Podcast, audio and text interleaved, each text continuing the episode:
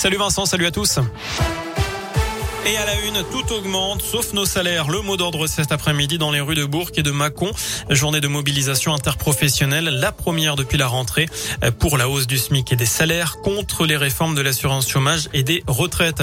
Un jeune homme sauvé par les gendarmes à Culose dans l'un vendredi dernier. Deux militaires en patrouille ont été interpellés par la passagère d'un train à quai pour un jeune homme trouvé inconscient à bord.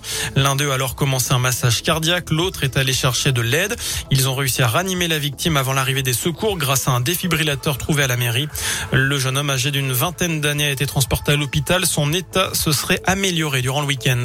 Dans la région, deux frères portent plainte contre le chef d'une communauté religieuse de Malrevers en Haute-Loire. Il l'accuse de viol et d'actes de torture lorsqu'ils étaient enfants. L'avocate de ces deux hommes âgés désormais de 29 et 31 ans évoque des violences physiques et psychologiques. Selon elle, à l'époque, ils avaient été exclus de la communauté en 2003 par peur que la maltraitance ne soit découverte.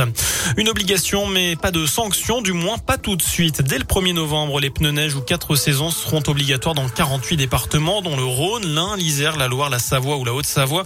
Mais le gouvernement annonce qu'il fera preuve de tolérance pour cette première saison.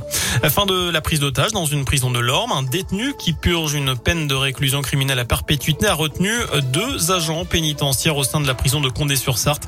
L'un d'eux a été blessé à l'œil. Il s'est finalement rendu.